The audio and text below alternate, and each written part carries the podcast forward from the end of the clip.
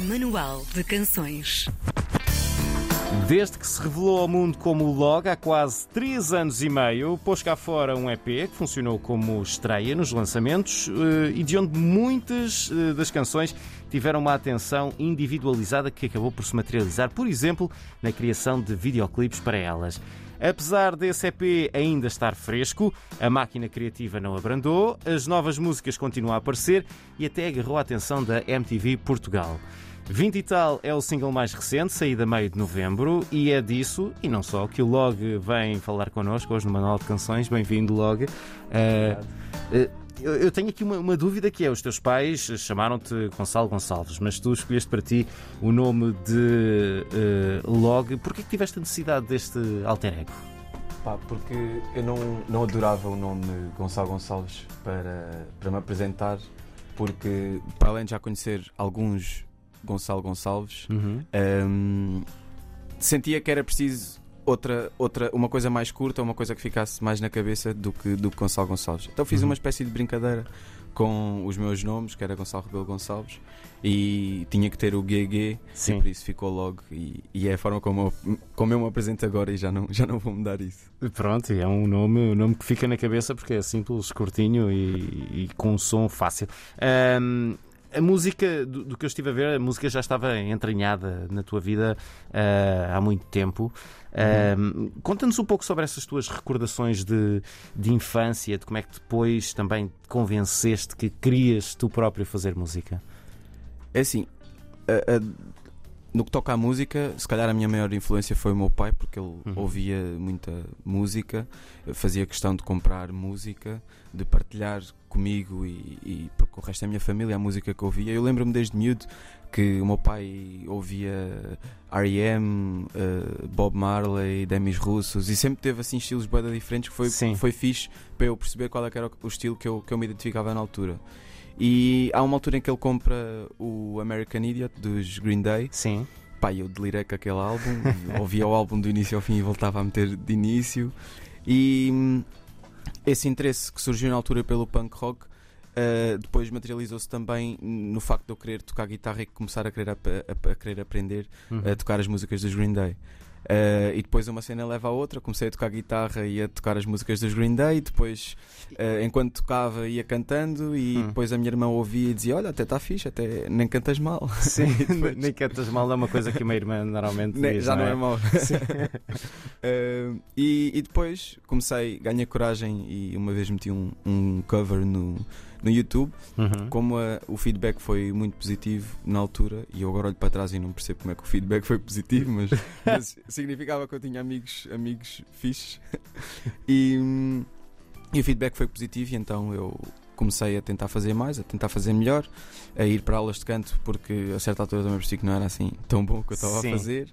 Um, e depois com as aulas de canto, depois com a tocar guitarra, depois surgiu um convite para eu fazer um refrão de uma música uh, de hip hop que, que me fez um bocado sentir que eu estava a fazer uma coisa que era minha, por muito que eu não tivesse escrito aquele refrão, eh, estava a dar voz a uma coisa original.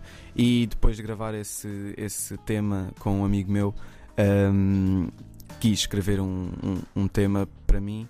E daí saiu Escolhas Erradas, que foi o meu primeiro tema e que uhum. também está neste, neste EP. E, e agora tem sido, tem sido desde aí tenho vindo a, escrever sempre a compor os meus temas e ganhei esse gosto pela escrita uhum. e pela composição. Portanto, foste aprender uh, guitarra, foste aprender também canto. A parte da escrita era-te natural, saía-te facilmente? Uh, eu escrevo muito poucos temas sozinho, completamente Sim. sozinho. Uh, no, o meu EP foi inteiramente escrito com o Carlos Ferreira, uh, mas o, o, primeiro tema que eu, que eu fiz, Escolhas Erradas, eu na prática não sabia como é que escrevia uma música, nunca tinha falado com ninguém sobre isso. Então escrevi um texto, um, escrevi um poema. com várias quadras e, e para mim aquilo estava ok. Cheguei ao pé do meu amigo o Carlos, que ele já tinha lançado um livro na altura e ele gostava de escrever Uh, e nem tinha nada ligado à música, Sim. da mesma forma como eu também não tenho nenhuma formação na parte da, da composição. Um, e pedi-lhe ajuda só para arranjar uma palavra ou outra que ainda não me estava a soar tão bem pá, depois percebi que se calhar até tenho algum jeito para escrever e para ter ideias uh, sobre alguns temas uh, sobre os quais eu quero falar. Uhum. Uh, e depois foi um bocado os meus pontos fracos, o Carlos foi, foi colmatando esses pontos fracos e, e vice-versa. E por isso é que acho que temos sido uma boa equipa. Agora já não trabalho só com o Carlos, já trabalho com vários songwriters, mas uh, eu escrevo sozinho, mas ainda não lancei nenhum tema em que tenha escrito só, só eu. Hum, mas tens essa ambição de. Sim, sim, mas não é. Eu, eu acho que a música, por exemplo, eu não tenho a ambição de fazer um tema tipo todo eu, ou seja, produzir sim. o tema, misturar, masterizar, fazer, uh, escrever o tema, uh, porque eu acho que faz, faz falta e faz sentido uh, os temas terem várias pessoas envolvidas. para mim, estou a falar só, somente no meu caso. E, uhum. por exemplo, a mistura e a masterização não são composição do tema, mas têm muita importância no, no, Na maneira no como que, é, soa, no que final. é o tema, exatamente, no que é o tema no fim.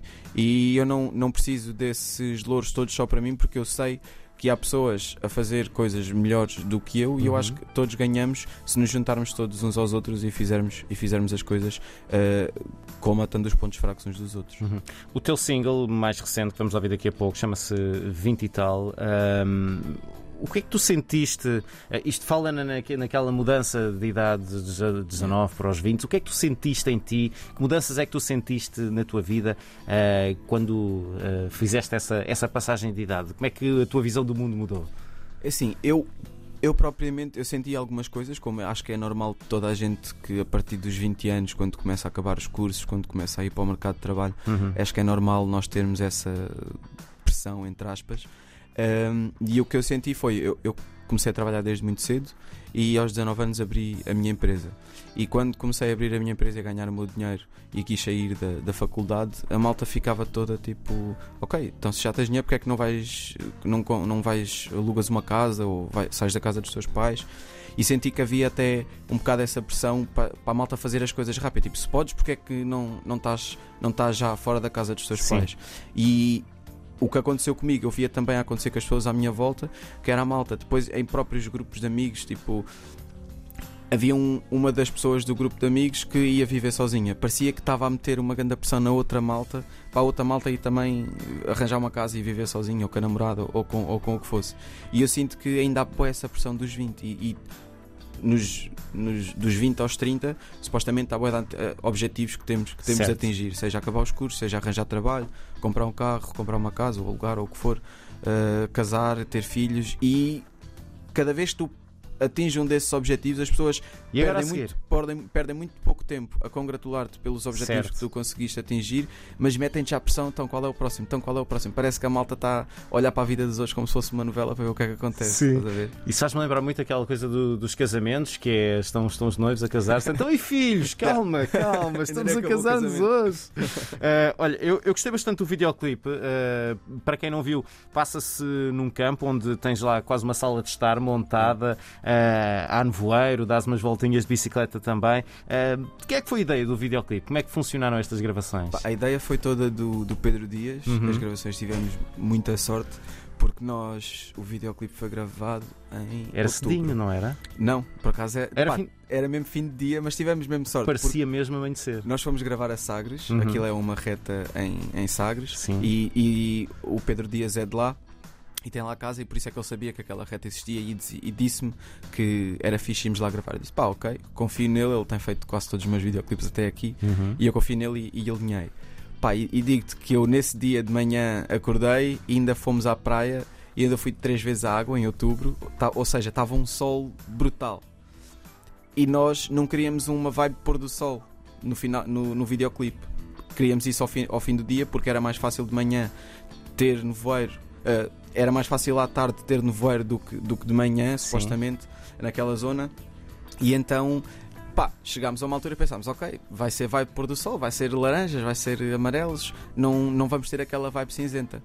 E eu digo que a um quilómetro antes de chegar àquela reta há uma praia e estava completamente céu aberto. E nós gravámos às 6 da tarde. Céu aberto, céu aberto, mesmo tudo. Um sol brutal. Quando entramos naquela reta, pá, parecia que as coisas tinham alinhado para, para nós gravarmos naquele dia. Caiu um nevoeiro como, como aparece no vídeo e ficou uma vibe top, top. Fantástico, o ambiente está tá incrível. Eu sorte. que adoro nevoeiro, fiquei maluco com, com o videoclipe. E aquela era a nossa imagem de referência até. Aquele nevoeiro, aquela Sim. sala no meio do nada com, Sim, sim, com as nuvens bué, bué baixinhas. Acho que ficou, ficou fixe. Uh, nós encontramos várias influências, uh, influências de vários estilos nas, nas músicas que tu fazes. Uh, eu queria saber se tu consegues arranjar uma, uma palavra, uma caixa para, para pôr a tua música, dizeres ela pertence aqui a este estilo de música, ou se ou até se uh, encontras uma linha condutora de canção para canção, ainda que elas possam ser diferentes entre si. É assim, eu acho que na base da minha música, não, não que seja aquilo que eu faço, nem aquilo que eu me quero associar, mas eu acho que na base da minha música está um bocado o, estilo- o estilo de escrita do, do hip hop, Uhum. porque eu, eu cresci na Brunheira, em Mem Martins, Uhum. e sempre, e sempre tive muita influência do hip hop. Mem Martins é um centro brutal de hip hop. LDS. Exatamente. Eh, e toda a linha de Sintra tem muito, muito, muito hip hop. E então eu, eu cresci a ouvir, a ouvir hip hop e sinto que isso me influ- influenciou eh, no meu estilo de escrita. Mas eu, para tentar fugir um bocadinho disso, o que eu faço, porque eu não sinto que seja incrível a fazer hip hop e acho que não é o estilo onde eu sou melhor, onde eu posso sobressair mais. Acho que é um bocado no pop e hip hop, Uhum. eh, os dois misturados. Um, tento sempre trabalhar com outras pessoas que não sejam desse estilo e que consigam entender a minha visão e perceber o que é que eu quero falar e o que é que eu quero abordar nos meus temas para, hum, para, seguir, para seguir daí. Mas, não, mas também não quero dizer que nunca vou fazer hip hop, porque já o fiz e, e acho que ainda vou fazer no futuro. Mas também não, não vou fazer sempre pop. Como se amanhã me lembrar e quiser gravar um som de punk rock, eu, eu vou fazer isso. Por isso, não há um sítio onde eu queira colocar a minha música, porque eu nunca me vou rotular e gosto mesmo de escrever e de, e de cantar vários, vários estilos. E é assim que eu me sinto confortável e é assim que eu vou, que eu vou fazer música. Isso é uma coisa muito interessante na tua música porque eh, o que vem a seguir pode ser sempre diferente, há sempre, Yeah. há sempre novidade. O da- 20 e tal é completamente diferente de tudo que tudo que estava no, no EP, não, não, nem sequer é parecido com nenhuma música do, do EP. Uhum. Ahm, este 20 e tal já foi a segunda música que tu lançaste depois do, do EP que saiu mais eh, abril, penso eu. nessa- Uh, sim, março, abril. Março, abril.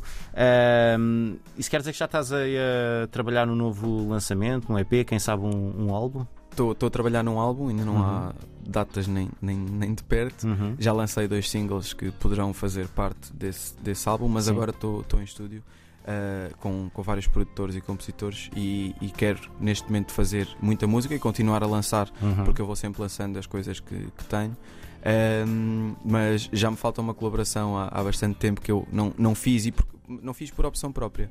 Uh, não, quis, não quis fazer nenhum feat até agora porque hum, quero mostrar a mim primeiro e qualquer feat que venha a seguir que seja por mérito meu e que seja com alguém que eu de facto me identifique e não alguém que me vá fazer ganhar números e que o objetivo seja esse. Já tens esse nome na Eh, cabeça? Não, não, não.